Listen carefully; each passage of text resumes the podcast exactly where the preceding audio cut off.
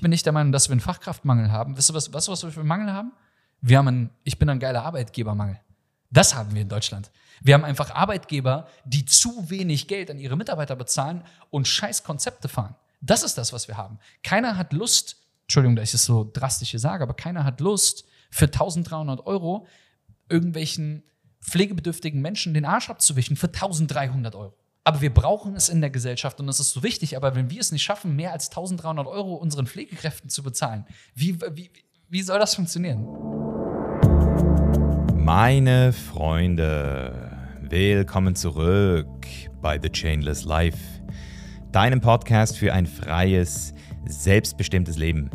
Hier spricht dein Host Misha und gemeinsam tauchen wir heute wieder ein in eine Chainless Story. Und zwar hatte ich heute das Vergnügen, mit Taylor Schweigert zu sprechen. Taylor ist seit 2018 erfolgreicher Unternehmer und macht mittlerweile einen Jahresumsatz von 12 bis 15 Millionen Euro. Neben seinem Consulting-Business in Dubai leitet er zusammen mit seiner Frau Love Life Passport, ein Unternehmen mit rund 21 Mitarbeitern und Mitarbeiterinnen, was sich, ähnlich wie The Chainless Life, auf die Mission fokussiert, Menschen zu einem freieren Leben zu verhelfen. Und zwar hat er es in nur vier Jahren aus normalen Verhältnissen vom Hotelier zum Millionär geschafft und sich damit auch eine Villa auf Lombok gebaut, in der er jetzt gerade mit seiner Frau und seinem neugeborenen Sohn eingezogen ist. Und deswegen sprechen wir heute vor allem über Taylors unglaubliche Story, wie er es aus seinem früheren Leben als Hotelier mit nur 1200 Euro brutto im Monat zum erfolgreichen Unternehmer mit 12 Millionen Euro Jahresumsatz geschafft hat. Und das ist wirklich eine geile Story, da kann ich dir wirklich auch empfehlen, dran zu bleiben, weil du hier mal wirklich wieder siehst, wie entsprechend auch diese Leute, von denen man immer hört, die es geschafft haben, wirklich auch mal irgendwo angefangen haben und wo auch immer wieder das Muster zu erkennen ist, weil bei Taylor werden wir heute auf jeden Fall auch reingehen in seine Motivation und auch seinen Drive in schlechten Zeiten, also wie man es auch in schlechten Zeiten schafft, motiviert zu bleiben.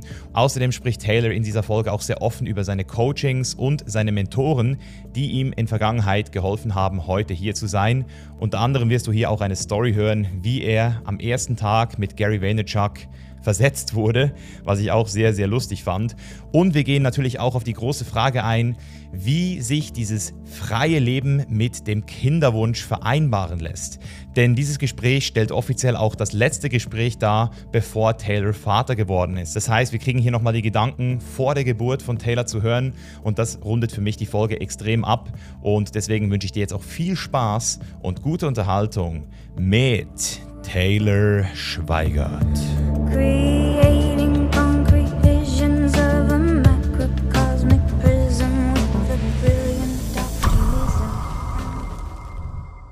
Taylor könnte theoretisch in den nächsten paar Stunden Vater werden. Das ist das letzte Junggesellengespräch.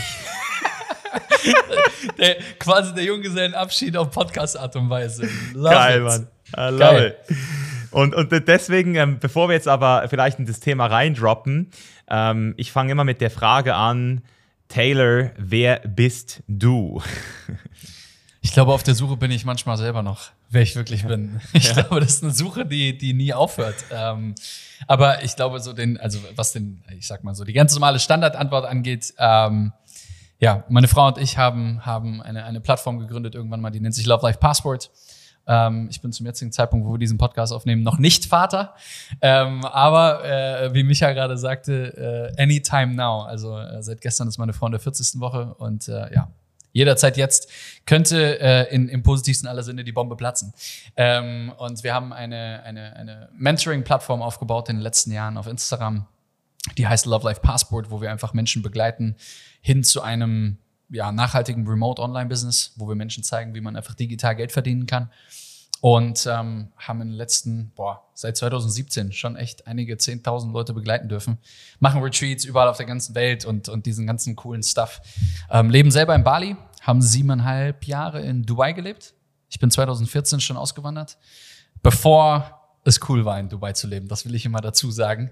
Heutzutage ist es ja irgendwie Status und jeder muss irgendwie in, in Dubai leben, aber ich muss ehrlich sagen, ähm, ah, als Dubai wirklich so den, den, den Peak bekommen hat an Interest, sind wir halt gegangen, weil wir uns gesagt haben, hey, wir wollen ein bisschen mehr auf uns gucken.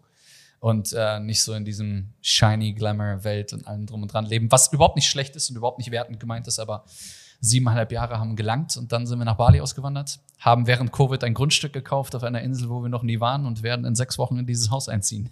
Krass. ja. Wo, wo ist es genau, wenn ich fragen darf?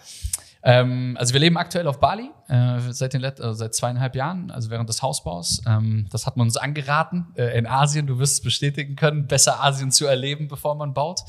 Und ähm, es gibt eine Nachbarinsel, die heißt Lombok. Ähm, oh, auf Lombok habt ihr gebaut.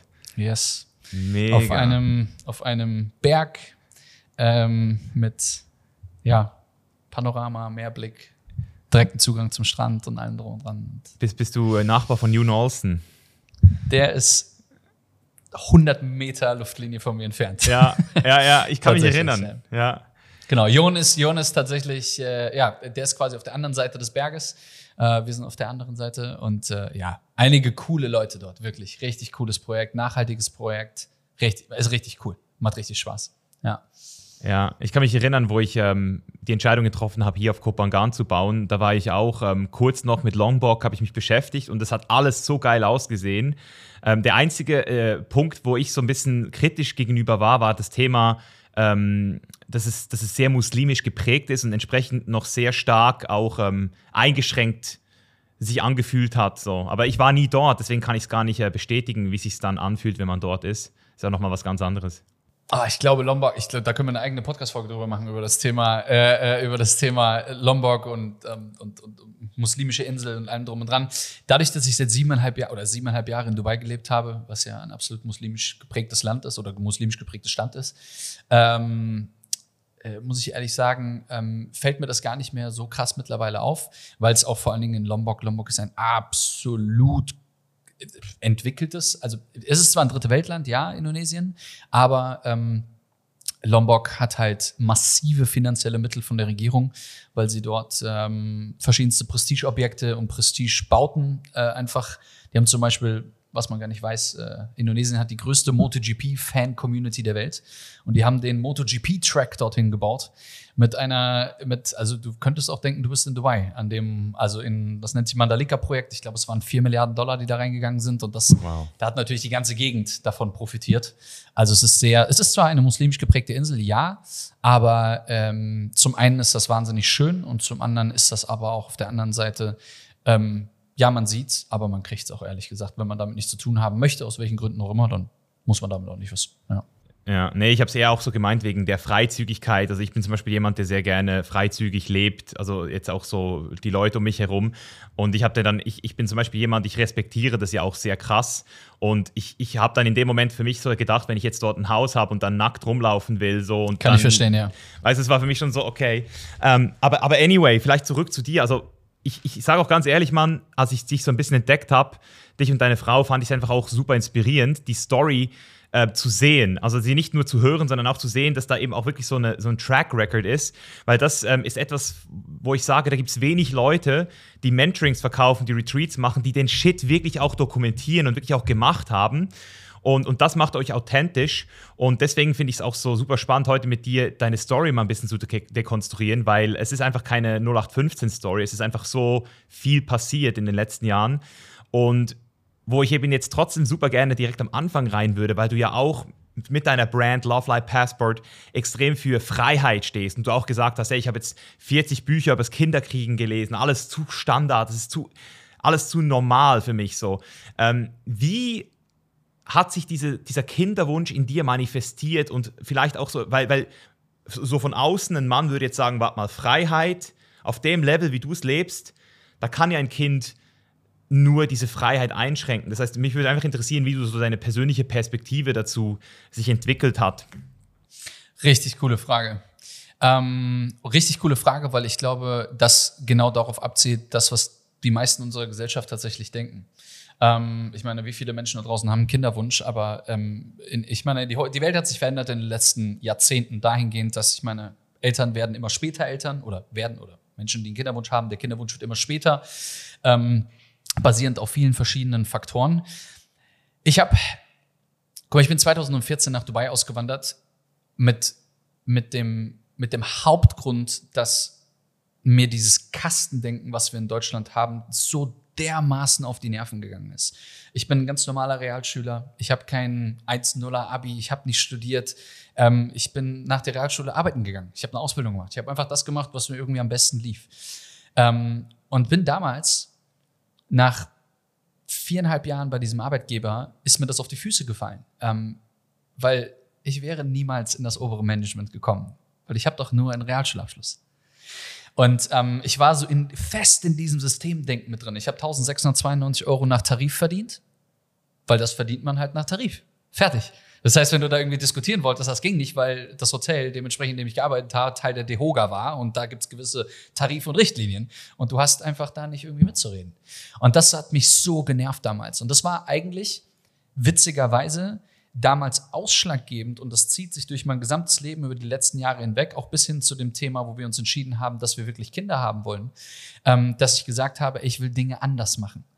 Und wenn ich irgendwann einmal Kinder haben werde und das Glück genießen darf, wirklich Papa zu werden, dann, dann will ich so ziemlich alles anders machen, was die Gesellschaft als normal anerkennt. Und das, das fängt mit, mit so unglaublich vielen verschiedenen Dingen an. Einfachstes Beispiel, die Entscheidung, überhaupt Kinder zu kriegen. Das ist ja eine fundamentale Entscheidung, die man in irgendeiner Art und Weise irgendwann mal treffen sollte mit seiner Partnerin oder mit seinem Partner zusammen. Und ähm, ich es gibt eine, eine, eine spannende Geschichte. Äh, als äh, während Covid äh, sind Annika und ich äh, zurück nach Indonesien gereist und das war ein riesen Hackmack, um nach Indonesien reinzukommen. Du ähm, in Thailand war es nicht anders bei dir. Mhm. Eine völlige Katastrophe. Wirklich keiner Boah. wusste, was funktioniert. Es gab oh, eine reine Katastrophe so. Ähm, und dann passierte Folgendes. Ähm, wir haben gesehen, dass es die Möglichkeit gab, über einen anderen Flughafen nach Indonesien reinzukommen. Und dann, das war in so einem Tauch, in so einer Tauchumgebung im Norden Indonesiens. Und dann konntest du da so eine tolle Villa mieten mit Pool und hast du nicht gesehen und wer bist halt nicht in Jakarta in einem Hotelzimmer auf 13 Quadratmeter eingequetscht. Und wir haben gedacht, okay, machen wir. Und dann sind wir über Singapur dahin geflogen. An der Ankunft in Indonesien wird Annika positiv auf Covid getestet. In North Sulawesi an wahrscheinlich einer der remote gelegensten Orte Indonesiens, wo keiner Englisch spricht, wo es eine, also wirklich der Ort, wo das nicht passieren darf. Weil zu dem Zeitpunkt sagt jeder, das ist ja das Schlimmste, was irgendwie passieren kann und was auch immer und oh Gott. Ähm, wir waren die Einzigen, also sie wurde positiv getestet und dann wurden wir tatsächlich ähm, in ein, in ein Quarantänehaus, Gefängnis gesteckt, wo wir ähm, ja, unter den widrigsten Bedingungen 21 Tage verbringen mussten. Das war eine völlige Katastrophe. Ähm, du, wirst, du wirst eingesperrt, äh, du wirst eingesperrt wow. in, in ein ja, Gefängnis trifft es ganz gut. Du wirst alle fünf Tage nur getestet. Und dreimal dürft ihr raten, was passiert ist. Natürlich an, an, Tag acht, wo sie halt natürlich dementsprechend negativ war, war ich positiv. Klar. So, und ähm, das war natürlich eine, eine, eine Katastrophe. Wir haben in, in der ersten Woche, in den ersten, nee, in den ersten fünf Tagen habe ich acht Kilo abgenommen weil einfach der Stress, es war eine reine Katastrophe. Stressbedingt, ja. Stressbedingt, auch, der Körper hat einfach rebelliert gegen alles, was irgendwie ging, weil ich meine, das ist wirklich wie Knast. So. Und du bist halt unter indonesischen Bedingungen. Und naja, ohne irgendwelche Bilder zu malen, aber ihr könnt euch ungefähr vorstellen, wie es aussah. Und ähm, wir haben in, ich, sah, ich lag im Bett und ähm, ich habe Annika angeguckt, ich sage, ey, worauf warten wir eigentlich? Und dann hat, sie, hat Annika mich angeguckt, ich sage, hat sie gesagt, was meinst du? Ich sage, worauf warten wir eigentlich? Wir wollten eigentlich, wir wollen eigentlich eine Familie gründen. Worauf, äh, was, warum gibt es eigentlich immer dieses, ja, wenn dann das Haus fertig ist? Aber wenn dann das Geld stimmt oder wenn dann hier das ist oder wenn das erledigt ist. Und wir haben uns angeguckt und genau da, das war im Januar 2022, äh, 3, äh 22, Entschuldigung, genau, haben wir gesagt, so, ey, weißt du was, fuck it. Lass doch einfach, lass einfach drauf ankommen. Und wenn, was auch immer, wer das da oben ist, entscheidet, dass wir Kinder haben sollen, dann werden wir Kinder haben. Und dann haben wir das entschieden und ähm, ja, sechs Monate später war Annika schwanger. Ähm, aber es geht, geht um genau diese Entscheidungen, diese Gespräche zu führen. Ich glaube, dass ganz, ganz viele Menschen sich mit der Thematik gar nicht so krass auseinandersetzen. Also sprich, die richtigen Fragen sich stellen. Es ist immer nur das Thema Geld oder das Thema hier oder das Thema da. Und ich halte das ähm, auch hier wieder. Einfach hat Tony Robbins recht mit dem, was er sagt, wenn, wenn, wenn es heißt, the quality of your questions determine the quality of your life. Yes, sir. Und, und das ist halt, das ist halt immer wieder krass zu sehen, dass die Fragen, die wir uns stellen, am Ende des Tages tatsächlich uns an den Ort bringen und an den Punkt bringen, wo wir eigentlich hin möchten. Hm. Schön gesagt, Mann. Ja, ich habe tatsächlich äh, zufälligerweise vor, glaube ich, drei Wochen ein Video auf YouTube hochgeladen. Das habe ich ja ganz plakativ genannt. Zehn wissenschaftliche Gründe, keine Kinder zu haben. Und ähm, habe dann aber in dem Video am Ende einen guten Grund genannt, es trotzdem zu tun neben diesen zehn Sachen, wo man sagen kann, boah, dafür lohnt es sich vielleicht nicht. Und das ist wirklich dieser Grund, den ich eben auch für mich so erläutert habe, ist einfach so, hey, irgendwann hast du einfach das Gefühl, hey, ich habe genug von mir. So, ich habe jetzt alles gemacht, alles gesehen. Soll es jetzt das ganze Leben nur um mich gehen? Oder soll ich vielleicht sagen, so, hey, komm, ich verschenke mich jetzt auch wieder einer, einer höheren Sache? So, und das ist ja dieser evolutionäre Plan, der irgendwie da ist. So. Abgesehen, abgesehen von dem Plan, wenn ich mir angucke, ähm, was wir in dieser, in dieser Schwangerschaft ähm, alles, also ich als Mann, ich meine, eine Frau ist da auch noch mal rein biologisch gesehen, geht da noch mal komplett anders ran. Aber ich habe halt in der Sekunde, wo ich wusste, dass ich Vater werde, ich habe angefangen, mich mit dieser Thematik wirklich tief auseinanderzusetzen. Ähm, guck mal, auf Instagram gehst du hin und keine Ahnung, du machst, weiß nicht, eine, eine Frau postet ein Foto und, der, und, und, und keine Ahnung, das ist zu freizügig oder der Nippel guckt raus oder was auch immer, was passiert? Das Foto wird sofort zensiert und du, du kriegst irgendeinen Bann bei Instagram oder was auch immer. Was viele nicht wissen, Geburt ist nicht zensiert auf Instagram. Die meisten von euch werden jetzt denken, okay, krass, aber was meinst du damit? Sage ich genauso, wie ich es sage. Ich war auf, ich war, es war ein Sonntagnachmittag, ich war auf der Couch und so ein typischer Sonntag. So, du gehst durch deine Explore-Page und allem drum und dran, du siehst da irgendwie, bei mir ist halt, was ist da drauf? Da ist halt Autos, da sind äh, irgendwie Paddle, weil ich halt super gerne äh, Paddle spiele. Ähm, und halt irgendwie so, so Business-Themen und Online-Marketing-Themen und was auch immer. Und dann ist da ein Reel drauf. Und der Instagram-Algorithmus ist ja nicht unbedingt der, der, der, äh, der dir dann in deinem Favor ist. Was passiert? Da ist, ich dachte, es ist ein Foto oder eine Animation und es war ein Reel, wo eine asiatische Frau in der Dusche sitzt, breitbeinig, das Kind gerade geboren an der Brust und noch verbunden mit der Nabelschnur.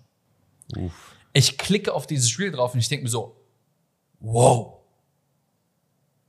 Ich so, ey, das, warum ist das nicht zensiert? Warum, warum, warum kann man das hier sehen? Was, was ist das hier? Und dann, wenn du da halt nach ein paar Sekunden drauf bleibst, und dann halt weiter scrollst. Und auf einmal hast du natürlich diese ganzen Seiten, diese ganzen Birth-Seiten, die dir angezeigt werden. Ähm, und auf einmal ist natürlich der Instagram-Algorithmus natürlich voll drinne und zeigt dir halt nur noch diese Sachen an. Und ich habe dann, ich habe dann mir so die, die Frage gestellt, hey, ich, ich muss mich damit auseinandersetzen, weil das ist das, was mich erwarten wird. Und ähm, ich habe einfach als Mann habe ich angefangen, mich mit dem Thema Geburt auseinanderzusetzen. Ich habe noch nie in meinem Leben eine Geburt gesehen, aber ich sage dir eins, ich habe, glaube ich, jeden Geburtsvlog, den ich im Internet finden konnte, mir angeguckt. Ähm, jede Seite abonniert, die ich finden konnte, weil ich mich mit der Thematik auseinandergesetzt habe. Und alleine das schon ist komplett anders als das, wie alle anderen es machen. Ich glaube, wenn du als Mann ähm, Vater wirst, dann ist es deine Pflicht, dich mit der Thematik auseinanderzusetzen, weil in der Frau ist etwas drin, was 50 Prozent mindestens mal dir gehört. Und ähm, wenn du dich nicht mit dieser Thematik auseinandersetzt, finde ich persönlich, aus welchen Gründen auch immer, ähm, ist das, ich glaube, das ist keine richtige Haltung zu dem Thema. Und ich habe einfach angefangen, tief mich mit der Materie auseinanderzusetzen, um einfach zu verstehen, was da eigentlich passiert. Rein biologisch, aber auch so, dass ich mich damit auseinandersetzen kann und mich identifizieren kann. Ja, ja, es ist voll spannend, dass du das sagst. Ich habe mit einem Kollegen, der auch vor circa vier, fünf Monaten schwanger geworden ist mit seiner Frau, ähm, der hat auch alles mitgemacht, wie du, sehr ähnlich. Also auch einer der wenigen Männer, die sehr bewusst waren, wo ich gesagt habe, hey, bei dem gucke ich jetzt zu, wie sich das entwickelt, weil ich eben ja auch ähm, würde ich sagen, würde jetzt so bei 75 Prozent steht die Wahrscheinlichkeit schon auch bei mir, dass ich da diesen bewussten Schritt machen werde. Äh, also ich sehe jetzt wenig Gründe, die dagegen sprechen. Und er hat auch wirklich die Geburt mitgemacht, hat da Bücher gelesen mit ihr, hat am Schluss sogar ähm, die Plazenta irgendwie mit ihr zusammen sogar noch gegessen. Also so das komplette Programm. Und ich habe dann mit ein paar russischen Leuten, mit russischen Freunden auch wieder hier auf der Insel gesprochen, mit den Frauen und den Männern. Und dort ist es kulturell komplett anders. Dort sagt so die Frau, hey, du machst, du kommst nicht in den Geburtssaal, ich will dich dort nicht haben, ich will das Ding alleine durchziehen. Also in, in Russland ist Krass. es kulturell ganz anders ähm, konditioniert, das Thema. So. Also da hat der Mann fast gar nichts damit zu tun. Und das finde ich so spannend, wie, wie, wie das so zwei komplett verschiedene Welten sind, weißt du? Safe. Ich glaube halt, ich glaube halt vor allen Dingen für, ähm, guck mal, ich habe so viele, ich will sie nicht Freunde nennen, aber, aber Menschen, die ich kenne, wo Kinder natürlich am Anfang, der kind, Kinderwunsch und all diese ganzen Themen, am Anfang bist du in dieser Butterfly Bubble und alles ist schön und allem drum und dran, äh, so wie bei jeder Beziehung am Anfang. Aber irgendwann ist das Kind auch einfach Arbeit. So, schlaflose Nächte und, und, und, und diesen ganzen Wahnsinn. Es fängt ja alleine damit an, dass die meisten, und ich habe das, ich sage das seit Jahren schon zu Annika, ich habe immer gesagt, wenn wir irgendwann Kinder haben, dann wird das Kind niemals die höchste Priorität sein. Das ist natürlich erstmal für die meisten Leute, denken sich so, hey, warum? So. Das Kind kann nicht die höchste Priorität sein, weil wenn Mama und Papa nicht funktionieren und ihr nicht die höchste Priorität seid, dann wird irgendwann diese Beziehung kaputt gehen, weil das Kind dazwischen steht. Das Kind schläft zwischen euch, das Kind läuft neben, äh, äh, zwischen euch. All diese ganzen Dinge. Und ich habe immer gesagt, hey, Annika, wenn wir Kinder bekommen, dann sind wir die höchste Priorität. Du bist meine und ich bin deine höchste Priorität. Und wenn wir funktionieren, dann funktioniert auch die Beziehung zu unserem Kind und dann funktioniert auch die Erziehung und dann funktioniert all die Dinge, die wir uns ausmalen wollen. Und ich glaube, diese Dinge grundsätzlich, ich habe es letztens in der Story erklärt, alles, was wir als normal anerkennen, zu hinterfragen, ob wir das wirklich der Meinung sind, dass das so ist, oder ob das eine Meinung ist, die wir gesellschaftlich geprägt bekommen ja. haben. Das ist halt, das ist ganz krass, wenn man das mal hinterfragt. Und das ist das, was ich gerade im Vorgespräch mit dir auch, auch gerade eben nochmal gesagt hatte. Es ist nicht einfach nur Geburt. Es ist nicht einfach nur ein Kind kriegen. Es ist nicht einfach nur Kindererziehung, schlaflose Nächte und der ganze, ganzen, der ganze Struggle, der damit einhergeht. Es ist vor allen Dingen Persönlichkeitsentwicklung auf ja, dem Mann. höchsten Level. Und das ist, das ist das, was mich so, was mich so fasziniert daran, wenn man, wenn man einfach da ganz anders rangeht. Ich gebe dir ein anderes Beispiel. Wir haben, ich weiß nicht, wann der Podcast rauskommt, aber mit hoher Wahrscheinlichkeit nachdem das, nachdem das Kind da ist, deswegen kann ich es auch hier sagen, ähm, weil wir es vorher nicht publik machen, um uns einfach vor Meinungen auch einfach zu schützen. Ist es nicht verrückt, dass immer, wenn du mit jemandem sprichst, dass jemand ungefragt dir seine Meinung einfach erzählt. Und meistens ist das Thema Geburt immer ein negativ behaftetes, weil wir in einer Gesellschaft leben, wo jeder immer und immer mehr Leid erzählen muss. Ich, ich habe noch mehr gelitten, ich habe noch mehr, ich habe noch mehr, ich habe noch mehr. Das ist ja ziemlich krass. Vor allen Dingen, wenn du, und viele Eltern sagen das ja immer in der Sekunde, wo du Kinder hast, kannst du dich darauf einstellen, dass jeder hingeht und auf einmal erzählt von wegen, dass sie es besser wüssten und, und, und, und, und diesen ganzen Wahnsinn.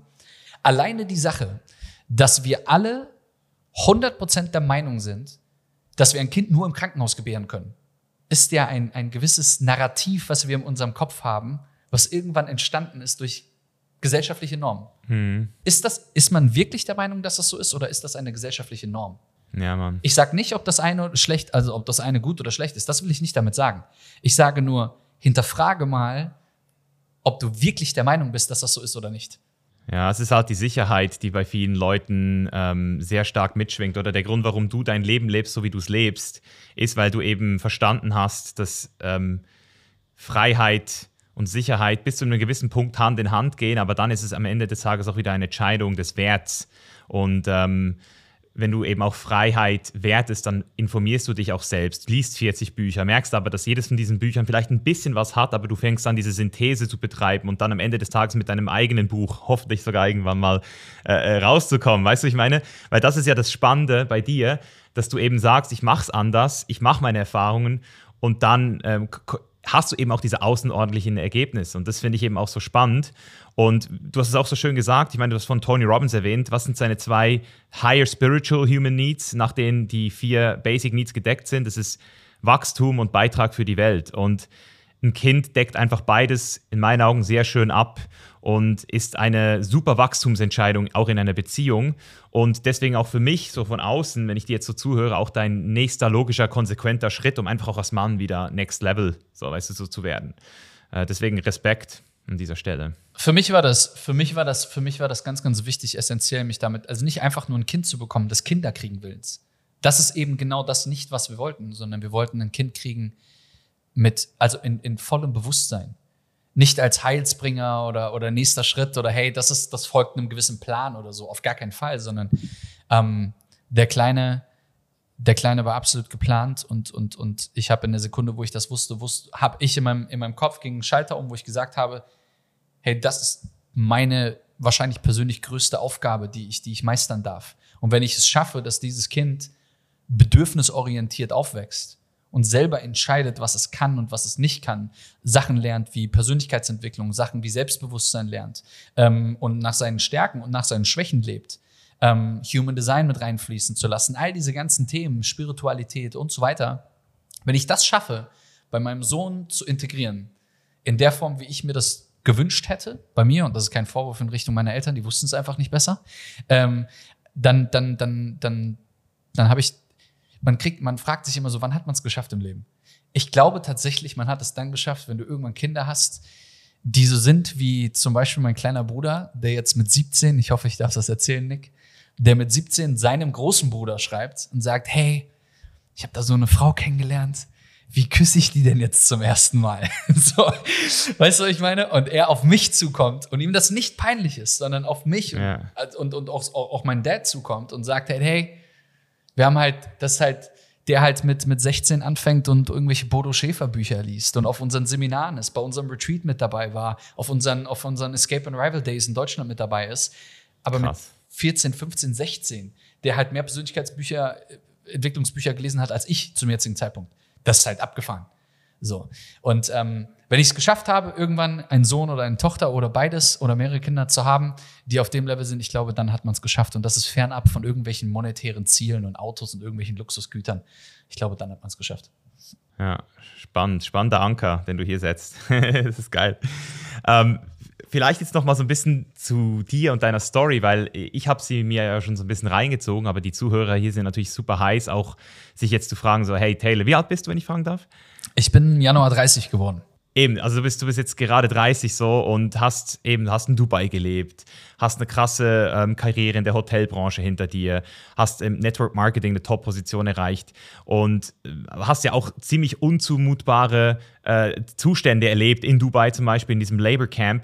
Da wollte ich einfach mal dich jetzt einladen. Ich, ich will da jetzt auch gar nicht die Regie führen, aber einfach da mal so vielleicht so ein bisschen so reinzugehen in diese, in diese ähm, Zeit jetzt, die dich ja jetzt heute auch hier hingebracht hat. So. Also was hat dich da so geprägt und wie ist das alles entstanden? Also wie kommt man aus einem Realschulabschluss schon mal so in so eine Top-Hotelbranche rein überhaupt? Fünf Sterne Marriott. ich habe ich hab damals, ähm, ich habe tatsächlich, äh, ich habe überhaupt kein Problem gehabt, damals einen Ausbildungsplatz zu bekommen. Ähm, also das hat damals wirklich gut funktioniert. Ich hatte einen ganz normalen Realschulabschluss, der war jetzt nicht top, top, aber auch nicht schlecht, schlecht, sondern das war so völliger Durchschnitt völliger Branchendurchschnitt. Ich hatte die Chance, wieder zurück aufs, hier, ähm, aufs Gymnasium zu gehen und irgendwie Abitur zu machen. Das war aber alles für mich so, das mh, hm, nicht mein Thema. Ich wollte arbeiten. Und ich bin dann mit, äh, mit 16,5 äh, mehr oder weniger freiwillig, unfreiwillig von zu Hause ausgezogen und bin nach Köln gezogen mit, mit, mit 17. Und, ähm, und dann hatte ich äh, drei Zusagen. Ein Hotel in Berlin, das war das Swiss Hotel am Kurfürstendamm, das Excelsior Hotel Ernst in, äh, in Köln und das Marriott in Köln. Und das Marriott, das war amerikanische Kette, alles ein bisschen einfacher, easygoing. Und ähm, ich habe damals gesagt, ey, ich will raus in die große weite Welt. Und ähm, wenn du auf dem Dorf groß wirst, dann ist Köln die absolut große weite Welt. Köln war the place to be für uns. Und ähm, ich liebe die Stadt bis heute, meiner Meinung nach äh, einer der tollsten Städte mit der toll, einer der tollsten Kulturen. Ich liebe es. Ähm, und ich habe dann meine Ausbildung gemacht, habe da gearbeitet. Das hat Spaß gemacht. Ich habe meine Freunde und meine Familie in der Hotellerie gefunden. Das war, guck mal, du bist, du bist da in so einer, in deiner Bubble. So wie alle Coaches da draußen auch in irgendeiner Art und Weise in ihrer Bubble sind und alle Eltern immer in ihrer Bubble sind. Du, in der Hotellerie, du hast, du machst, du hast halt kein Weihnachten, weil du hast halt mit deinen Freunden und Familien in der Hotellerie Weihnachten. Du, und wir wissen alle, uns alle ereilt das Schicksal, dass man morgens um fünf am 1.1 in der Küche braten, äh, Eier braten musste. Das ging uns allen so. Es war alles cool. Aber ich habe damals, ich habe immer wieder eine Sache, die mitgeschwungen hat, und das war immer dieses, dieses, dieses konstante, ja, hey, das ist dein Weg in der Hotellerie. Den kannst du nur gehen bis zu diesem Level. Mehr geht nicht. So. Und ich habe mir immer so gedacht, hey, das kann nicht sein. Es kann nicht sein, dass mein Arbeitgeber mich basierend auf meinem Schulabschluss limitiert. Und es kann nicht sein, dass ich nicht durch Leistung glänzen darf. Und dann habe ich mir den Arsch aufgerissen. Ich habe alles gegeben, Vollgas gemacht, Mitarbeiter des Monats, ba, ba, ba, diesen ganzen Wahnsinn. Und dann ist Folgendes passiert. Das, was wahrscheinlich den meisten da draußen passiert. Ich habe irgendwann jemanden vor die Nase gesetzt bekommen, der von außen kam. Mm. Das heißt, ich war fünf Jahre dort. Ich habe viereinhalb, ich habe diesen Laden, ich kannte jeden Quadratmillimeter jeden Notausgang, jedes Zimmer. Ich kannte alles. Ich habe die Bremsspuren in fast jedem Hotelzimmer weggemacht in meiner Housekeeping-Zeit in, in, in, äh, äh, in dem Hotel. Und dann kommt jemand von außen, setzt sich vor, und setzt vor, also wird dir vor die Nase gesetzt und dann musst du halt jemand anderem dementsprechend zuhören, der irgendwie auf einmal Chef spielt. Und das hat mir überhaupt nicht gefallen. Und äh, weil ich mich in der Position gesehen habe. Und dann habe ich von heute auf morgen gekündigt und habe tatsächlich einfach 84 Bewerbungen geschrieben. Und ich habe mich beworben boah, in Moskau, St. Petersburg, in, in, in Hongkong, in, in Pittsburgh, also in, in, in den USA, in Washington, LA, in Asien. Ich habe mich in Afrika beworben, ich habe mich überall beworben. Ich wollte raus aus Deutschland. Mir ging einfach dieses klassische Gesellschaftsdenken so dermaßen auf die Eier, dass ich gesagt habe, ich muss hier weg. Und habe ich von 84 Bewerbungen habe ich äh, Bullseye hingelegt, 84 Absagen bekommen. Boom. Ich habe ich, ich, ich hab gedacht, ich bin der Shit. Ich dachte wirklich, hey, du hast bei Marriott gelernt, du hast ein geiles Arbeitsprofil, andere du bist jung, du willst die Welt. Ich habe 84 Absagen bekommen und dachte mir so, fuck my life, what's wrong? Und dann ähm, eine Absage, ich werde es nie vergessen, ruft mich eine Nummer mit plus 971 an. Plus 971 die Vorwahl aus Dubai. Was denkt man in Deutschland, wenn jemand aus dem Ausland anruft? Scam. Spam. Ja. Same. Irgendeiner will ich abziehen. so, das, das denkt jeder. Ich bin da dran gegangen, ich so, ja, hallo? Und dann hat, hat Sumana Amar, ich werde es nie vergessen, äh, mit der ich bis heute in Kontakt stehe, sagte so, hey, wir müssen dir leider absagen für die und die Position. Ähm, aber wir hätten eine andere Position. Würdest du die auch nehmen? Und dann habe ich literally innerhalb von drei Tagen diesen Vertrag unterschrieben. Und heutzutage weiß ich, den Vertrag liest man vorher, bevor man unterschreibt. Oh ja. Das hat, äh, ja, wie soll ich sagen, ähm, ich war so pumped, dass ich gesagt habe, scheiß drauf, ich bin dabei. Und dann ähm, bin ich tatsächlich nach Dubai ausgewandert. Ich habe in Köln alles zurückgelassen. Und eine Woche bevor ich ausgewandert bin, bin ich mit Annika zusammengekommen. Das war schwierig, weil Annika nämlich drei Jahre noch äh, dementsprechend ähm, eine, eine, ein duales Studium vor sich hatte. Das heißt, wenn wir jetzt zusammenbleiben würden, haben wir auf jeden Fall safe drei Jahre Fernbeziehung. So, und meine Freunde, die kriegen nicht mal eine Fernbeziehung hin zwischen Solingen und Düsseldorf. Was halt, was halt 15 Minuten entfernt ist, so. Weißt du, ich meine? Das heißt, wie soll Dubai Deutschland funktionieren? Und dann kam wieder dieses klassische Deutsche, dieses gesamte, hey, das funktioniert doch nicht, hör doch auf damit, guck mal aus den Augen, aus dem Sinn, also für beide Seiten und allen drum und dran. Das war eine Vollkatastrophe. Also ich kann es keinem empfehlen und das hat auch keinen Spaß gemacht. Ähm, aber es hat funktioniert. Ähm, in irgendeiner Art und Weise. Frag mich nicht wie. Es war aber eine Katastrophe. Wie wir es irgendwie hingekriegt haben, dass wir, dass wir, dass wir da so dieses Bonding hinbekommen haben. Dann habe ich in Dubai im Fairmont auf der Palme gearbeitet und ich habe Sachen erlebt. Michael, ich sag dir, das glaubt einem halt einfach keiner. so, wenn du, wenn du da, du lernst da Menschen kennen, du lernst Dimensionen kennen, die jegliche Glaubenssätze, jegliche Keychains, die du um dich herum hast, jegliche Limitierungen, die du irgendwann mal verspürt hast, einfach zerbersten lassen. Mhm. Das ist halt so krass gewesen, damals 2014. Und ich dachte mir so, ey, warum bin ich eigentlich überhaupt in Deutschland gewesen die letzten fünf Jahre? Ja, okay. Warum ist mir das, warum habe ich das nicht vorher gesehen? Warum bin ich in diesen gesellschaftlichen, engen Zwängen drin geblieben? Warum habe ich mir das überhaupt angetan, wenn das da draußen in der Welt möglich ist? Und ich will dazu sagen, ich habe es geschafft, in zwei Jahren über 30.000 Euro Schulden aufzubauen in Dubai und ich habe von 600 Dollar im Monat gelebt. Das heißt, es war eine Katastrophe. Also da, da muss ich wirklich eine Zwischenfrage stellen, weil das ist nur so das, was ich ja so ein bisschen mitgekriegt habe, als ich deine Gespräche mir reingezogen habe.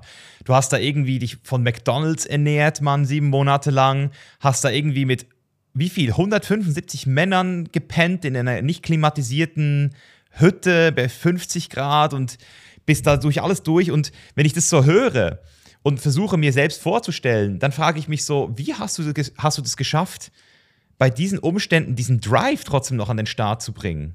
Also was hat dich da geritten? Also ich habe, deswegen sagte ich am Anfang, man liest Verträge vorher, bevor man sie unterschreibt. Ähm, es ist normal in Dubai. Also das, was du gerade alles beschrieben hast, klingt für wahrscheinlich jemanden, der jetzt in Deutschland lebt oder, oder Deutsch spricht oder westlich erzogen ist, sagen wir es mal so, völlig völlig weit weg.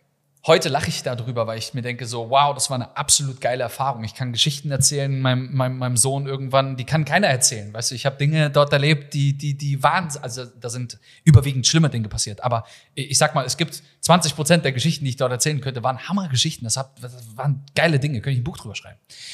Aber ich bin, bin dahin, ich habe 2300 Dirham im Monat verdient, das waren 600 Dollar zu dem Zeitpunkt. Ähm, und ich habe eine Unterkunft gestellt bekommen. Und ähm, ich bin in diese Unterkunft gekommen am Abend, wo wir Weltmeister geworden sind. Ich werde es nie vergessen. Und dann hast du dort acht Gebäude gehabt. Ein Gebäude war für Frauen und, und die anderen sieben waren für Männer. Ähm, auch strikt getrennt. Ähm, und diese Gebäude haben vier ähm, also es sind sogenannte Labor Camps, so kann man sich das vorstellen. Labor im Englischen ist einfach, also du beschreibst ja, Menschen, die einfach in ganz normal arbeiten, Angestellte sind, die bezeichnet man in Dubai als Labor. Und ähm, und dann teilst du dir halt einen Flur mit irgendwie 175 Leuten in etwa, wahrscheinlich, schätze ich Boah. mal, waren's. Ähm, und dann hast du überall diese Einzelzimmer, die alle neun Quadratmeter groß waren. Und dann teilst du dir die Zimmer mit entweder zwei oder drei oder vier Leuten. So. Also nochmal, neun Quadratmeter, vier, bis zu vier Leute. Ich hatte am Anfang zwei, zwischendurch mal drei. Das kam immer so ein bisschen drauf an. Das ist nicht das Schlimme gewesen, weil das ist so ein bisschen das dass, ähm, ich sag mal so Jugendherberge. Guck mal, du, ich war 21. Mhm. ich wollte die Welt entdecken, es war alles egal. Ich hatte keine Kinder, ich hatte zwar eine Freundin, aber weit weg und, und das war alles sowieso overwhelming für mich. Es war alles easy, weißt du? Ich hatte keine Ansprüche. Ich habe in Köln gelebt, am Hansaring. Ich habe 16 Quadratmeter gehabt. Das gleiche in der Kneipe dieser Wohnung. Ey, ich hatte keine Ansprüche. Weißt du, es war alles cool. Aber, und jetzt kommt, das war der Knackpunkt ich habe mir halt einfach mit diesen 175 Mann habe ich mir halt acht Toiletten und sechs Duschen geteilt. Und das, das, ja. das ist halt schwierig, weil du halt einfach 40, 45 verschiedene Nationalitäten hast. Und ich sage, ohne irgendwelche Details zu nennen, jemand, der aus Bangladesch oder aus Pakistan, aus Indien oder Nepal kommt, hat eine andere Einstellung zum Thema Hygiene wie ich, wenn ich aus Deutschland komme. Und das ist nicht wertend gemeint, aber Fakt ist, es ist einfach eklig, teilweise. Für mich, als jemand, der in Deutschland groß geworden ist. Und weißt du, wie oft mir der Gedanke kam, dass ich gesagt habe, und da kommt die Antwort auf die Frage, ähm, ich erinnere mich an eine Konversation, wo ich, die ich mit meinem Vater hatte. Ich habe ihn angerufen, nach zwei Wochen bin ich innerlich zusammengebrochen. Ich habe, das war eine Katastrophe. Ich habe gesagt, ey, warum tust du dir die Scheiße eigentlich an? Kein Geld, katastrophal. Du kannst in Dubai nichts leisten. Ein Bier zu dem Zeitpunkt hat irgendwie 12 Euro gekostet oder sowas. Ich, das war Wahnsinn. Und dann habe ich, zum, hab ich meinen Vater angerufen und mein Vater sagte zu mir, hey Taylor, pass auf, ganz einfach. Wenn du zurückkommen willst, du wirst immer einen Job in der Hotellerie finden. Kein Problem. Aber hier ist eine Sache. So wie du jetzt entscheidest, und selbst wenn es aufgeben ist, so wirst du alle großen Entscheidungen in deinem Leben treffen. Uff. Wow. Und ich dachte mir so, Fuck. Fuck. Harter Dad, ey. Na, na aber, aber er hat mir die Option, er hat mir die Option gegeben, hat gesagt, hey, Bro, wenn du, wenn du, wenn du einen Flug willst, komm, flieg nach Hause, ja, hey, aber, alles aber gut. geil, geil, wie er es gesagt hat. Also krass, krasser Frame. Ich werde es halt nie vergessen. Und es war wirklich so, das war wie so ein Mic Drop. Er sagte so, hey, vergiss eine Sache nicht. So wie du jetzt entscheidest, wirst du alle großen Entscheidungen in deinem Leben treffen. Und es war wie so Stille. Und ich dachte mir so, fuck ey, was mache ich jetzt? Und dann habe ich irgendwie es geschafft, mir das einzureden und gesagt, okay, wenn ich jetzt aufgebe und wenn ich jetzt aufhöre, dann bin ich genau der Versager, den alle aus mir gemacht haben, bevor ich gegangen bin. Weil alle gesagt haben, ach, einen Monat später wirst du wieder zurück sein, der landet doch eh im Knast und so weiter. All diese ganzen deutschen Limitierungen und limitierenden Glaubenssätze, die da kamen.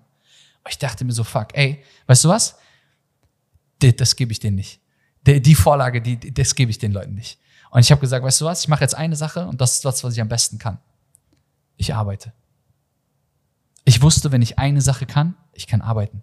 Ich bin gut in dem, was ich tue. Ich hatte auf einmal so diesen Urinstinkt und dieses Urvertrauen in mich selbst. Ich wusste, ich war das Problem, aber ich war auch die Lösung. Ich konnte einfach hingehen und konnte einfach anfangen zu arbeiten und das zu machen, was ich, was ich gut kann und wo drin ich gut bin. Und das habe ich gemacht. Und ich habe dann angefangen, ich bin zu meinem Chef gegangen, ich sage, pass auf, Karim, ähm, hieß, also Sumana war die, die mich eingestellt hat und Karim war derjenige, der mir direkt, also mein, mein, mein Front Office Manager, ich sagte, Karim, ähm, ich will keine Überstunden ausgezahlt bekommen, aber ich werde Überstunden machen. Ich mache Doppelschichten. Ich habe keinen Bock, in dieser Unterkunft zu sein. Ich arbeite einfach so lange ich kann. So. Und ich bin nur zum Schlafen in dieser Unterkunft, bis ich mir irgendwann von meinem Trinkgeld ein Mietauto habe leisten können und habe dann oft in diesem Mietwagen einfach die Stunden verbracht, die ich dann einfach zur Ruhe brauchte, um wieder dann weiterarbeiten zu können. Es war damals ein Nissan Tida, mein einziger Luxus, den ich mir habe äh, gegönnt, äh, für irgendwie 300 Euro von 600 Euro Gehalt im Monat. Es ist so krass, Mann.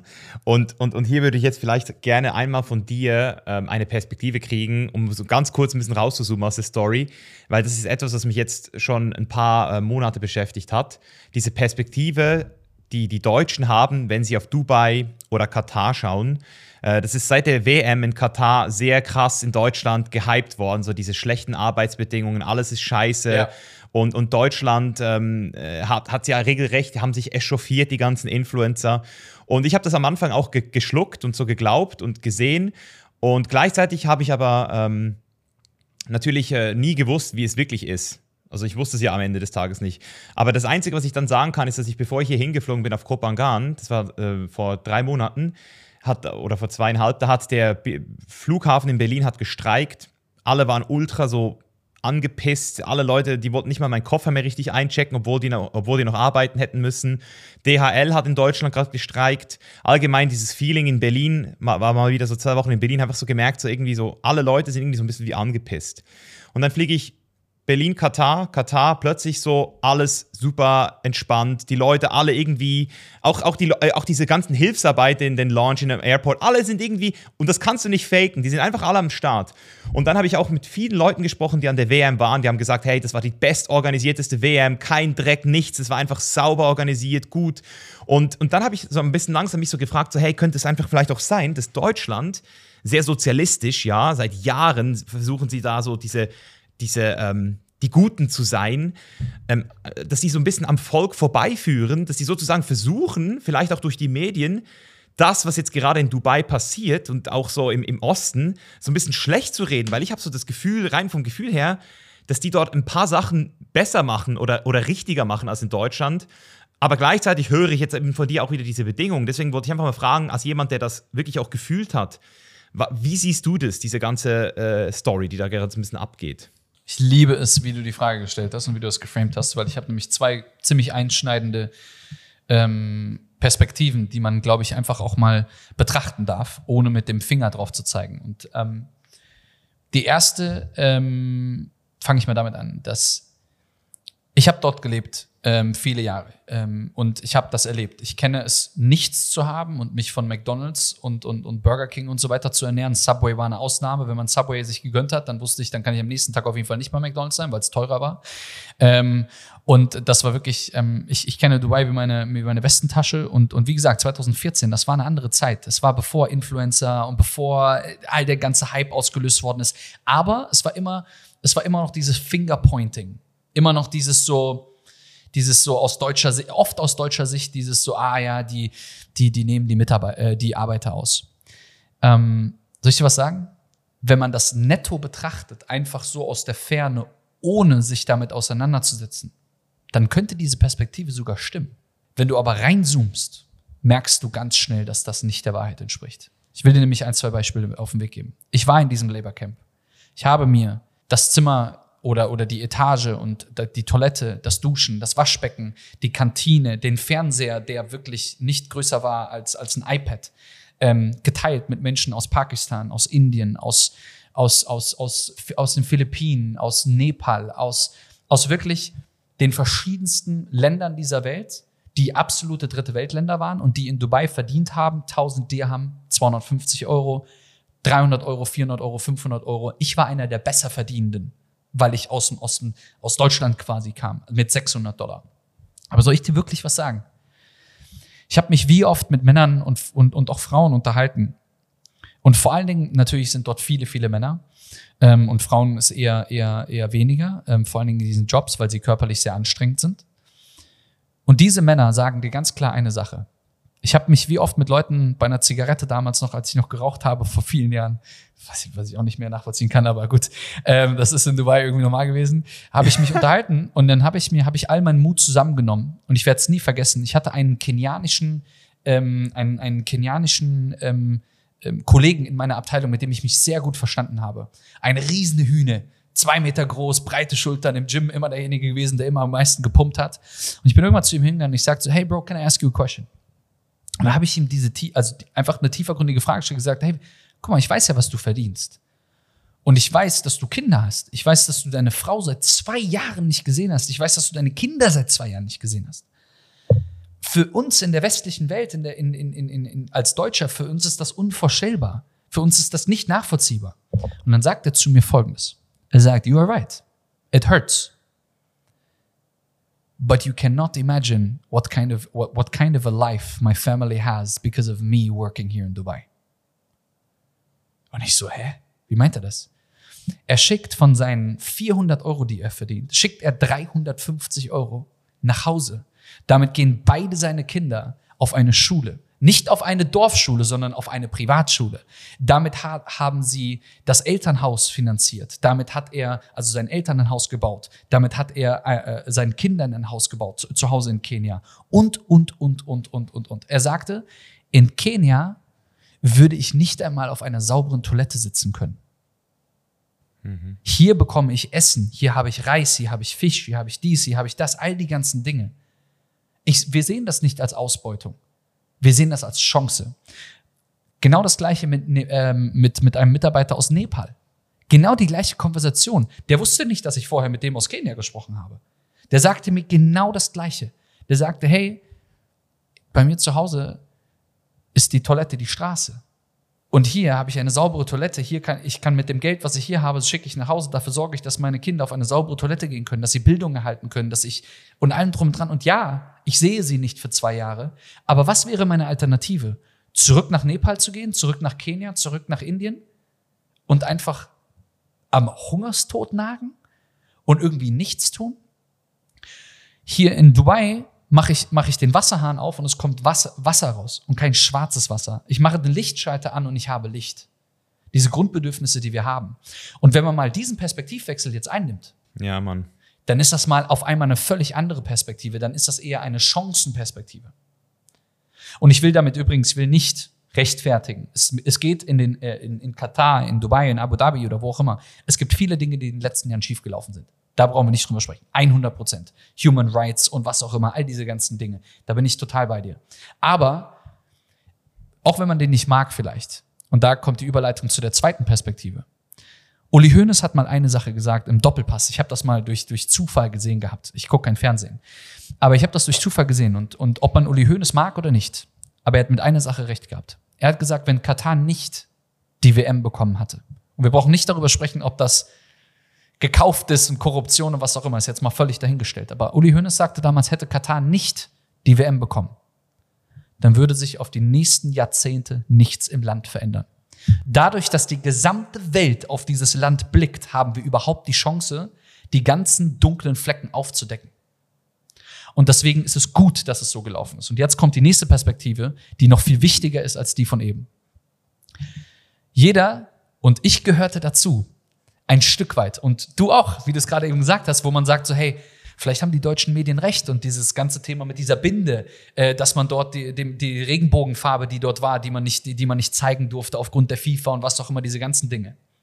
Wir als Deutsche zeigen mit einem Finger auf ein Land wie Katar, dass die Mitarbeiter und die Umstände und was auch immer alles schlecht wäre, Arbeitsbedingungen, Geld. Wir Deutsche sollten mal ganz, ganz, ganz ruhig sein. Wir schaffen es in unserem Land nicht, unseren Pflegemitarbeitern mehr als 1300 Euro netto im Monat zu bezahlen, sodass keine Pflegekräfte mehr im Land sind. Und solange wir es nicht schaffen, in Deutschland, in einem Sozialstaat, eine vernünftige Struktur zu schaffen, dass die, die es wirklich verdient haben, genug Geld verdienen, sollten wir nicht mit dem Finger auf andere zeigen. Ja, und das ist mal eine ganz andere Perspektive, die man mal einnehmen kann dazu. Und deswegen bin ich der Meinung, dass jeder, der mit dem Finger zeigt, vier Finger auf dich zeigen. Mega, mega schön, das nochmal von dir zu hören. Und es ist bestätigt natürlich ein bisschen das, was ich eben auch so vermutet habe, weil ich war auf beiden Seiten so ein bisschen vertreten, aber halt mehr von außen.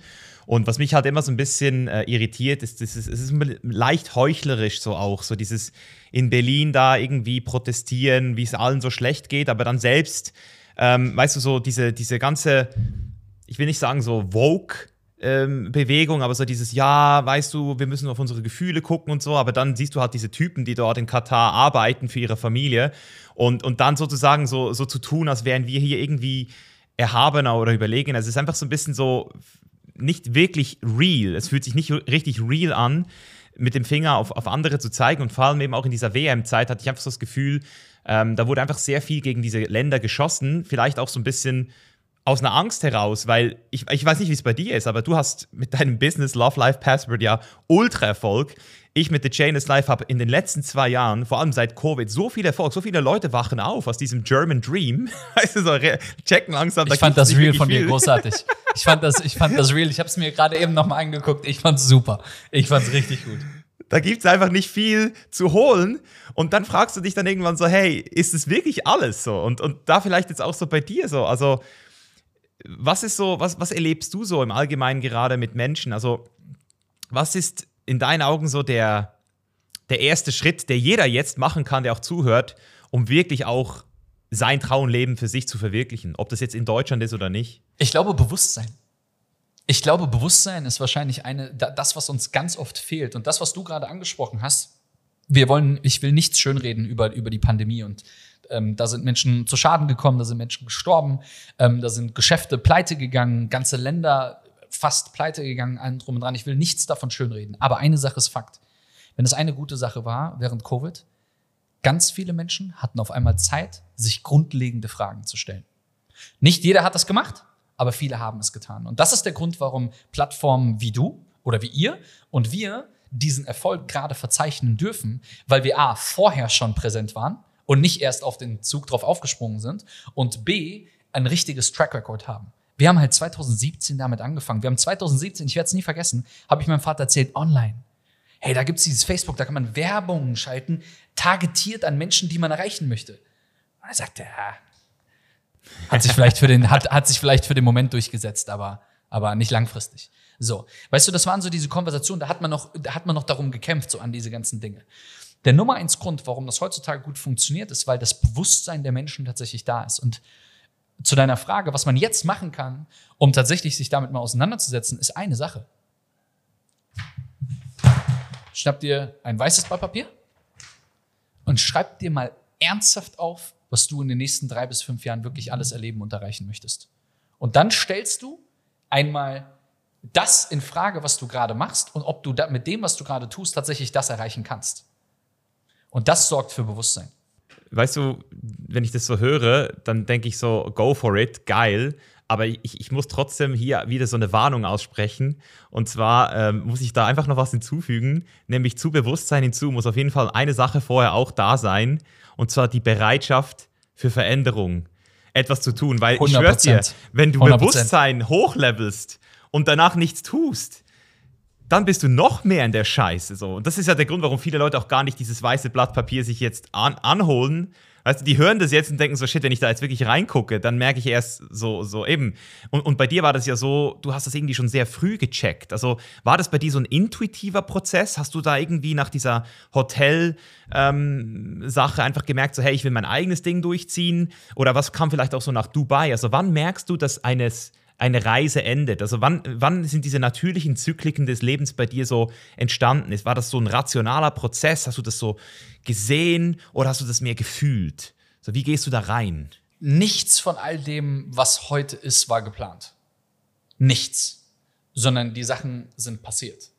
Ähm, und was, ich hatte auch keinen geraden Plan oder so. Also es gab nicht diesen, diese, diese Roadmap, wo ich gesagt habe, okay, pass auf, das machen wir hier und dann machen wir dies und dann machen wir das und dann machen wir das. Ich bin überhaupt nicht so der Planungstyp. Ich bin eher so der Intuitive und eher der, der, der ziemlich spontane Typ tatsächlich so. Ähm, ich habe, ich habe und, und ich muss es nochmal doppelt und dreifach unterstreichen, du hast absolut recht. Ähm, Bewusstsein ist wichtig, ja, aber tatsächlich wahrscheinlich nur von, von, von wenn, man, wenn man diese Journey anstoßt, von den ersten 10% ist Bewusstsein das erste Prozent vielleicht. Aber die restlichen neun sind absolute Execution.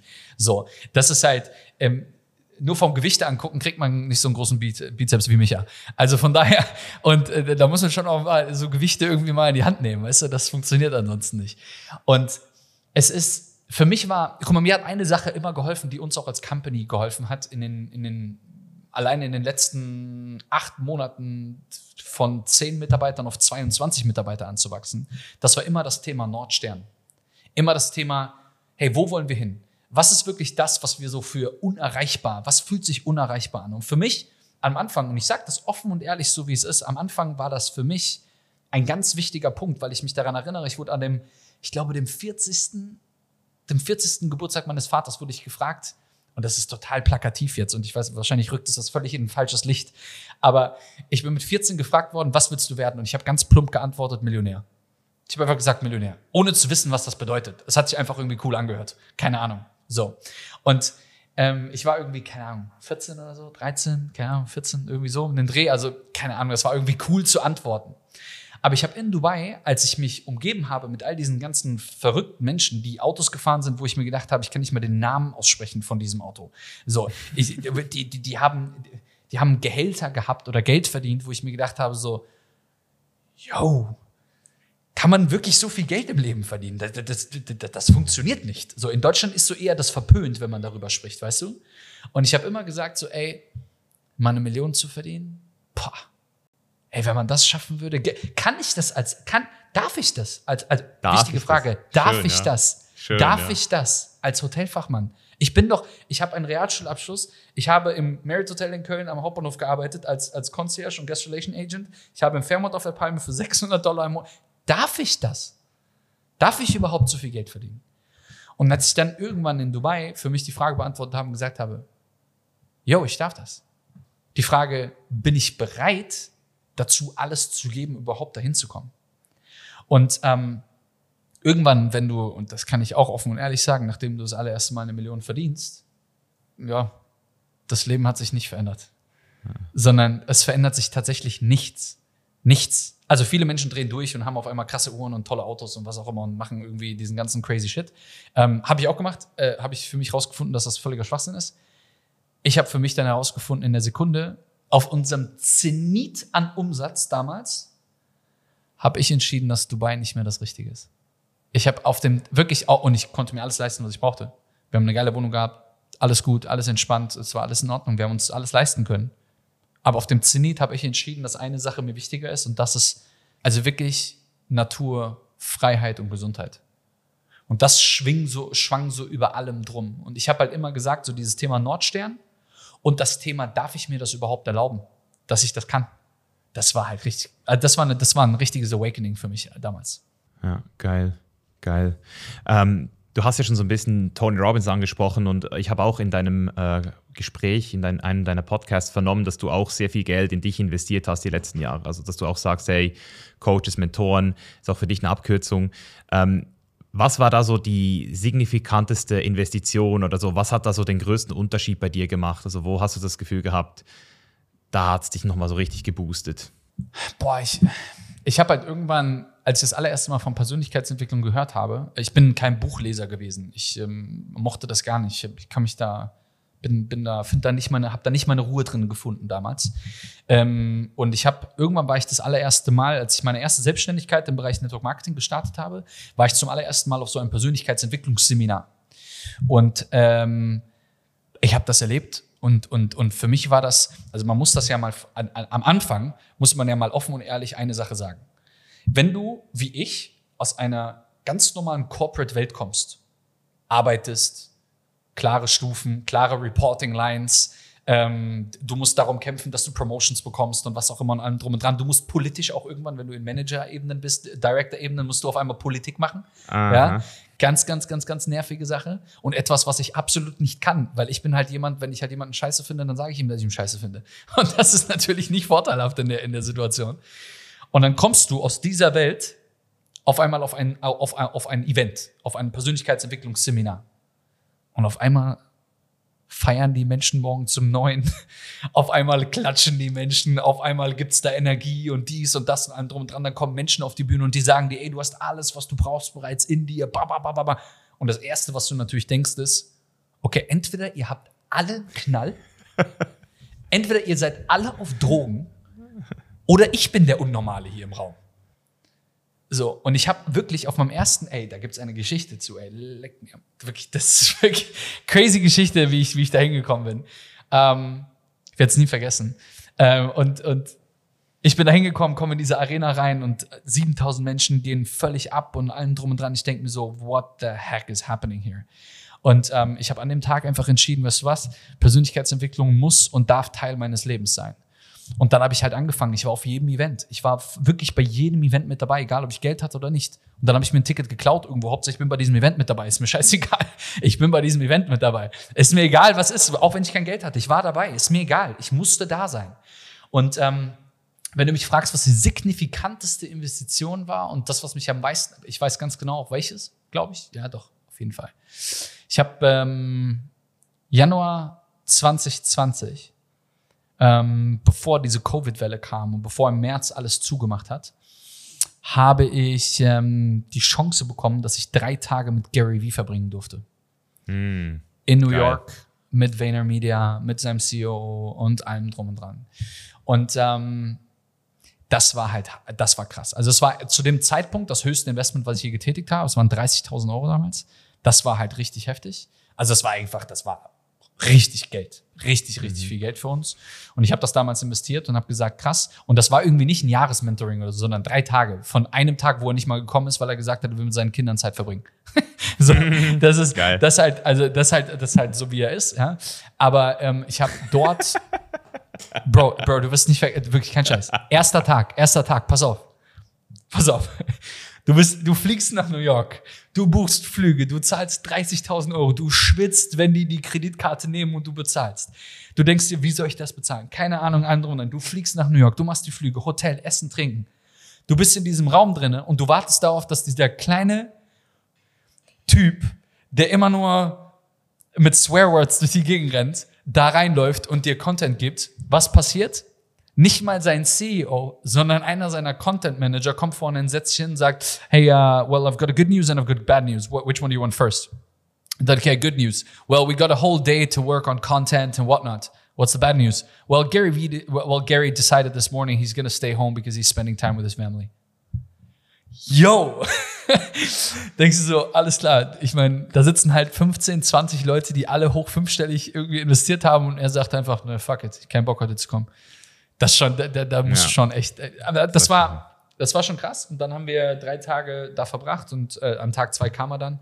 Und alles, was er uns damals beigebracht hat und gezeigt hat, habe ich bei uns in die Firma integriert. Also die Art und Weise, wie wir arbeiten ähm, und die Art, also ja, also super geile Policies, Unlimited Vacation Policy, Remote Work und all diese ganzen Wahnsinn, ohne zu wissen, dass Covid kam.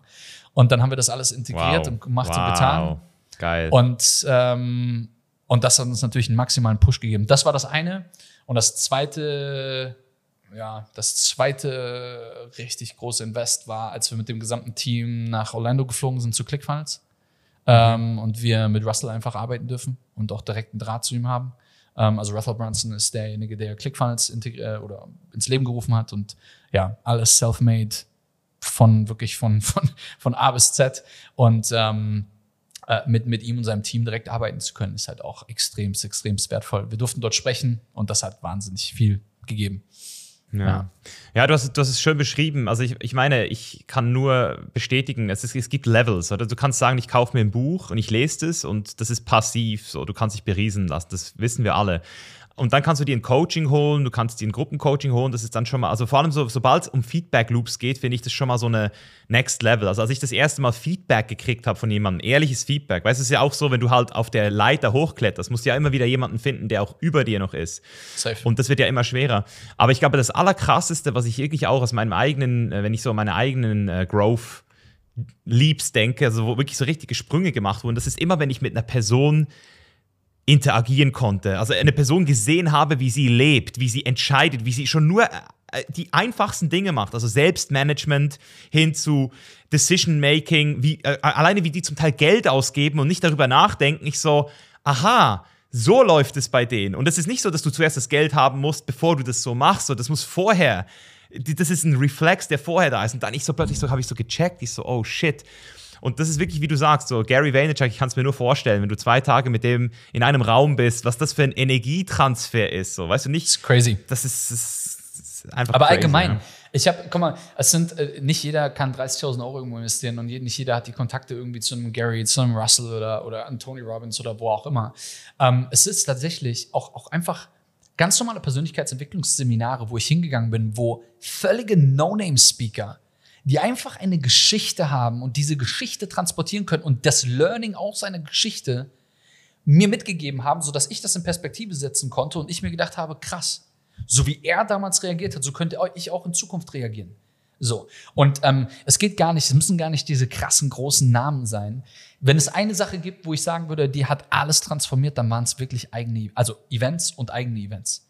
Ähm, mit Menschen einfach in den Austausch zu kommen, weil ich immer gemerkt habe, wir sehen das, guck mal, wir sehen das bei uns auf den Escape and Arrival Days. Wir machen einmal im Jahr, machen wir diesen Escape and Arrival Day, wo wir da tausend Leute im Raum haben und allem drum und dran. Das ist nicht einfach so eine Klatschveranstaltung oder so, sondern uns ist eine Sache wichtig, dass wir halt hingehen und wir mit den Leuten arbeiten und denen zeigen, was möglich ist im Raum. Und ähm, ich sehe es immer und immer wieder, wie die Menschen ankommen und wie die Menschen gehen. Was mhm. ein Funkeln in den Augen ist. Und dann kommt aber diese eine Sache, die oh, immer so leider zerstörerisch ist. Es kommt immer wieder dieser Montag, wo wieder der Partner, die Mama, der Bruder, die Schwester, die Oma oder was mhm. auch immer, alles, was du am Wochenende irgendwie an Impulsen bekommen hast, auf einmal einfach mit einer Tonne Schutt wieder begraben. Und das ist es, was den Unterschied macht, dass Menschen, und deswegen ist das richtig Bewusstsein mit Umsetzung und vor allen Dingen Entscheidungen zu treffen und dann auch dieser Entscheidung Folge zu leisten, ist so wahnsinnig wichtig, weil ich immer und immer wieder Menschen sehe, die hingehen und sagen, die treffen Entscheidungen, aber sie exekuten nicht auf der Entscheidung. Und das ist, das ist so der massive Unterschied zwischen eigentlich den Menschen, die wirklich pure Freiheit erleben und, und, und pure Freiheit nicht erleben. Those who execute will feel it. Ja, und ich meine, auch deine Story jetzt hier, deswegen liebe ich Podcasts. Das ist zum Beispiel auch für mich jetzt kein Business. Ich habe noch nicht einen Cent mit Podcasts verdient in den letzten vier Jahren. Ich habe nur sehr viel Geld ausgegeben dafür, aber ich habe das Gefühl, mit jedem Gespräch lerne ich dazu, die Energy, die du jetzt hier allein in dieser Stunde hier reingegeben hast in das Gespräch, das ist für die Zuhörer so wertvoll. Also danke dafür schon mal, Taylor. Super inspirierend auch für mich. Einfach auch äh, zu sehen, wie jeder so sein eigenes Ding macht und eben auch am Ende äh, mit dem gleichen Gefühl, aber irgendwie wieder, äh, es ist ja ein Gefühl am Safe. Ende des Tages. So.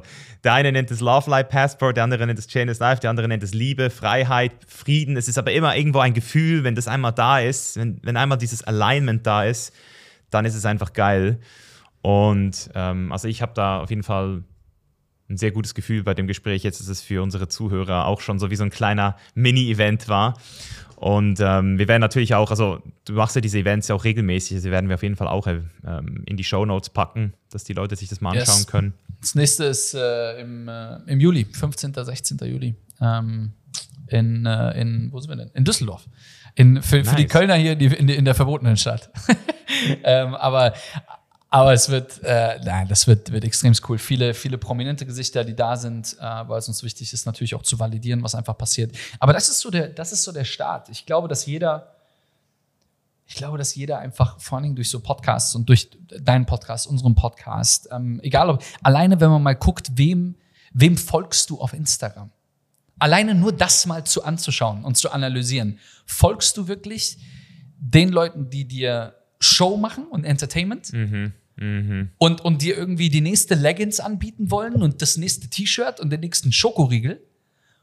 Oder folgst du Menschen, wo dieses eine Reel, nehmen wir dein Reel, mit dem, mit dem lebst du auch the German Dream, ja. nehmen wir dein Reel einfach. Das wenn triggert einfach, dich so weg, ey. So, und du denkst dir so, fuck, ich lebe den deutschen Dream. Und du denkst dir so, okay, shit, shit, shit, ich sollte was verändern. Okay, ich sollte vielleicht mich ja mal irgendwie intensiver folgen oder keine Ahnung, wenn du bei uns ein Reel siehst, du sollst vielleicht uns mal. Und dann kommst du in dieser Bubble rein und auf einmal bist du relativ beschützt in dieser Bubble, weil die Menschen, so wie ich, meine Frau, du äh, und viele, viele andere da draußen in dieser Bubble, sorgen dafür, dass du einfach jeden Tag einfach neue Impulse bekommst, dich weiterentwickelst. Und ähm, das ist das, was ich so liebe daran. Ja, deswegen habe ich auch angefangen mit diesen zehnwöchigen äh, Mentorings, weil das ist so diese, also wenn du zehn Wochen lang äh, arbeitest mit mir und mit, diesen, mit dieser Gruppe, das merken wir immer wieder so, dann sind die Leute immunisiert so, gegen, Ja, genau, gegen den ist es. Bullshit nach außen. So. Dann haben sie es gecheckt und dann haben sie sich auch gegenseitig. Und ich glaube, das ist wirklich auch super wichtig, dass dieses Netzwerk, wir, wir sind so wie eine neue Era irgendwo auch. Weißt du, es ist so, Taylor, es gibt so diese alte Persönlichkeitsentwicklung, so eben, wie du sie auch ein bisschen beschrieben hast, dieses Chaka-Chaka, so, aber die werden ja auch immer älter und eh auch für die jungen Leute äh, uninteressant. Also ich finde so dieses freche, junge, sexy, so das, das braucht die Welt jetzt gerade mehr denn je. Und da sehe ich dich auf jeden Fall auch auf dieser, äh, auf dieser Conscious Evolution äh, als ein Teil. Also das finde ich schön, ja. Wir haben, wir haben zum Beispiel eine Sache, die wir so als Company äh, und als Company Rule einfach mit drin haben. Ähm, es sind so zwei Dinge, die uns, glaube ich, super unterscheiden. Ähm, zum einen sind wir mit äh, 22 Mitarbeitern komplett remote. Wir haben kein Office, nichts, sondern alle leben halt überall auf der ganzen Welt verteilt in acht verschiedenen Zeitzonen. Wenn ich in Slack irgendwelche Nachrichten reinhaue, dann steht da immer, wollen Sie wirklich an 22 Menschen in acht Zeitzonen ähm, ihre, ihre Nachricht senden? So, bei irg irgendeiner pennt immer, so, weißt du? Ähm, aber das Krasse, das ist mal die eine Sache, dass wir gesagt haben, wir wollen remote bleiben und das, wir wollen die, diesen, diesen, diesen Charakter Freiheit einfach Menschen mit auf den Weg geben. Aber ist es nicht krass, dass wir in Covid, wie oft hat man in der Evolution die Chance, alles neu zu machen? Wie oft? Du hast das alle paar hundert Jahre. Alle hundert Jahre, wenn nicht tausend Jahre, hast du die Chance, alles einmal neu zu machen. Was machen wir? Also nicht wir, äh, du oder ich, sondern was machen wir Deutschen, die klassischen Unternehmen? Let's go back to normal again. La- Lass uns wieder dahin zurückgehen, wo wir vor Covid waren.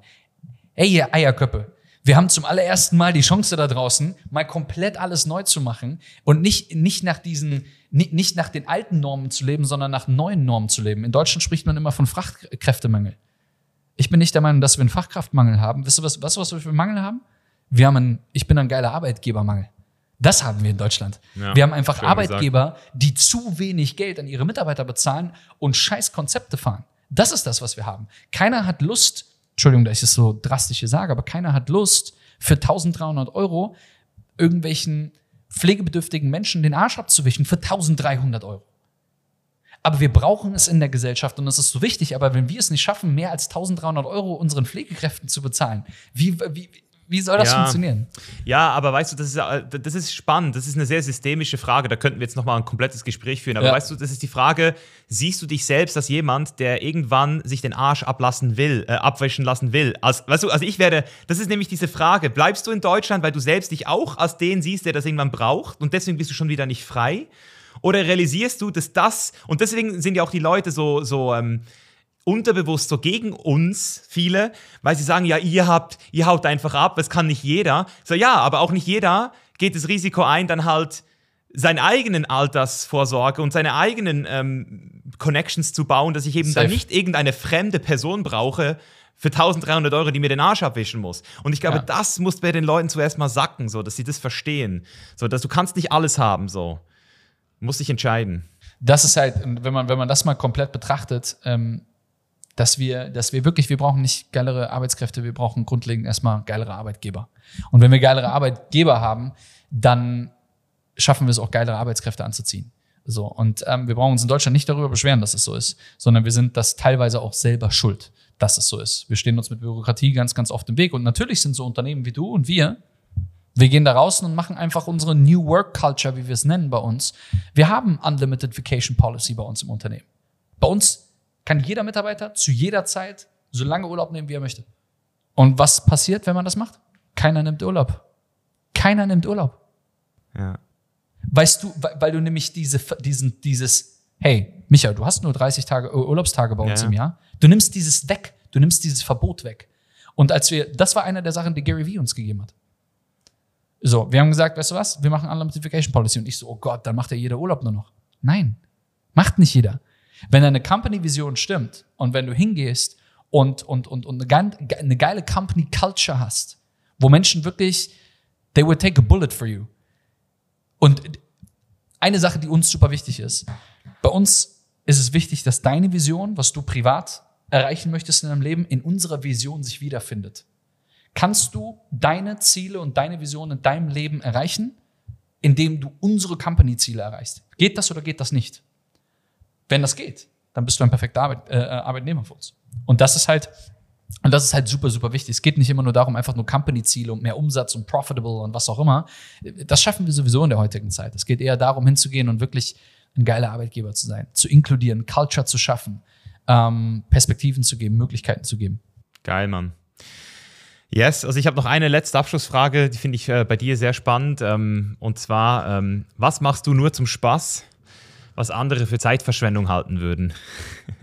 was, was mache ich zum Spaß, was andere Ja, einfach so zum Spaß. Was andere sagen würden, boah, ist voll Zeitverschwendung. Atmen. Bewusst. Na, pass auf. pass auf. Breathwork. Ja. Kein Scheiß. Ja. Als ich das allererste, wirklich, das ist das erste, was mir gerade äh, so ein Milzimpuls gewesen. Ähm, so der erste, der erste Impuls war jetzt wirklich atmen. Ich ähm, habe vor zwei Jahren angefangen, wirklich Breathwork zu verfolgen. Äh, du wirst wissen, was es ist mit Sicherheit, aber viele wissen es nicht. Es ist wirklich bewusstes Atmen und jetzt denkst du dir vielleicht, was labert der denn jetzt da? Atmen. Ähm, ist das Erste, was du machst auf dieser Welt, wenn du, wenn du rauskommst, und das Letzte, was du machst, wenn du auf dieser Welt, äh, wenn, du, äh, wenn, du, wenn du von dieser Welt und gehst. Es, ist, es läuft automatisch. Und es läuft automatisch bis zu 26.000 Mal am Tag. Das heißt, wenn du das, und wir machen es unbewusst die ganze Zeit, aber ich habe tatsächlich dadurch, dass ich ganz, ganz, ganz, ganz viel angefangen habe, diese Breathwork-Sessions zu machen mit, mit einem meiner Coaches und Mentoren, Edward, ähm, der, der mir das beigebracht hat, wie man richtig atmet. Und seitdem habe ich ähm, super viel discovern können. Äh, ich habe super oft einfach mehr zu mir gefunden, mehr in mich selbst gefunden, habe dadurch Ruhe widerfahren, die ich vorher nie gespürt habe. Ähm, ich bin immer so ein, so ein Tausendsasser, weißt du, überall, mir fallen mhm. Sachen ein hier und da und machen und tun. Und ich kann sehr schlecht abschalten. Aber wenn ich wirklich consciously atme ähm, und nicht einfach nur atme das Atmen willens, sondern wirklich das, das, das, das bewusst und unterbewusst versuche zu steuern, ähm, ist, das, äh, ist das etwas, was, was andere Leute vielleicht denken, hey, warum macht er das jetzt? Bei uns ist es tatsächlich, ähm, ja, ich mache das äh, sehr, sehr, sehr bewusst mittlerweile. Geil, mega. Hey Taylor, wie bereits gesagt, hat mich sehr gefreut, mit dir zu sprechen. War mega nice und ähm, ich sage jetzt schon mal herzlichen Glückwunsch. Oder äh, bringt das Pech? Sollte was noch nicht sagen? Je nachdem, wenn die Podcast-Folge dann raus ist, wahrscheinlich schon. Äh, mit, mit, aber ähm, ich bin gespannt, äh, ja. when it's happening, ja. Ja, ich bin auch gespannt. Ich wünsche dir und deiner Frau viel Erfolg, viel äh, Durchhaltevermögen und Kraft in diesen letzten Tagen, Stunden, was auch immer. Und ähm, Vielleicht trifft man sich irgendwann mal irgendwo in Bali oder in Thailand oder wherever. The world is our playground. Wo auch immer auf dieser Welt irgendwann ähm, Mikasa Sukasa sagt man, glaube ich, irgendwie. Ne? Ja. Manchmal ist es ja. überhaupt nicht gut, aber äh, mein Haus, dein Haus. Aber Cierto. vielen, vielen Dank für alles und ähm, mega, danke. Alright, meine Freunde, und da sind wir wieder. Eine super inspirierende Story von Taylor und deswegen möchte ich jetzt zum Schluss nochmal deine Aufmerksamkeit, weil mir ist eine Sache ganz wichtig. Taylor hat jetzt hier auch mal wieder bewiesen, dass es wirklich jeder schaffen kann, der dran bleibt und wirklich auch Bock hat, sein Leben selbst in die Hände zu nehmen. Aber deswegen reicht es eben nicht, einfach nur Bücher zu lesen und hier sich von Podcasts beriesen zu lassen. Und deswegen möchte ich dich hier auch nochmal ermutigen, dass du jetzt in die Umsetzung kommst und dir mal wirklich das Chainless Mentoring anschaust. Denn dort sind wir in der Lage, mindestens mal zehn Wochen mit dir zusammenzuarbeiten und deinen Plan auch wirklich in die Wirklichkeit zu bringen. Und wenn du noch keinen Plan hast, umso besser.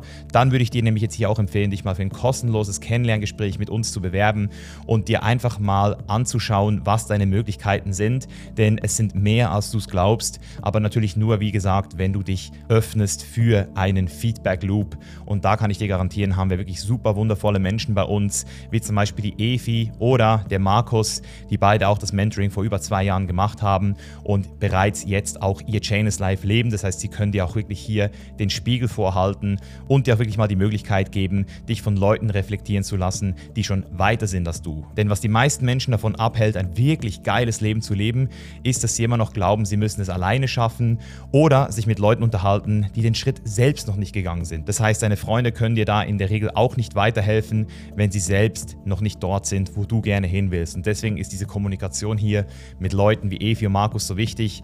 Du findest den Link in den Show Notes oder du kannst mich auch direkt auf chainislife.com slash mentoring besuchen und dann freue ich mich schon von dir zu hören.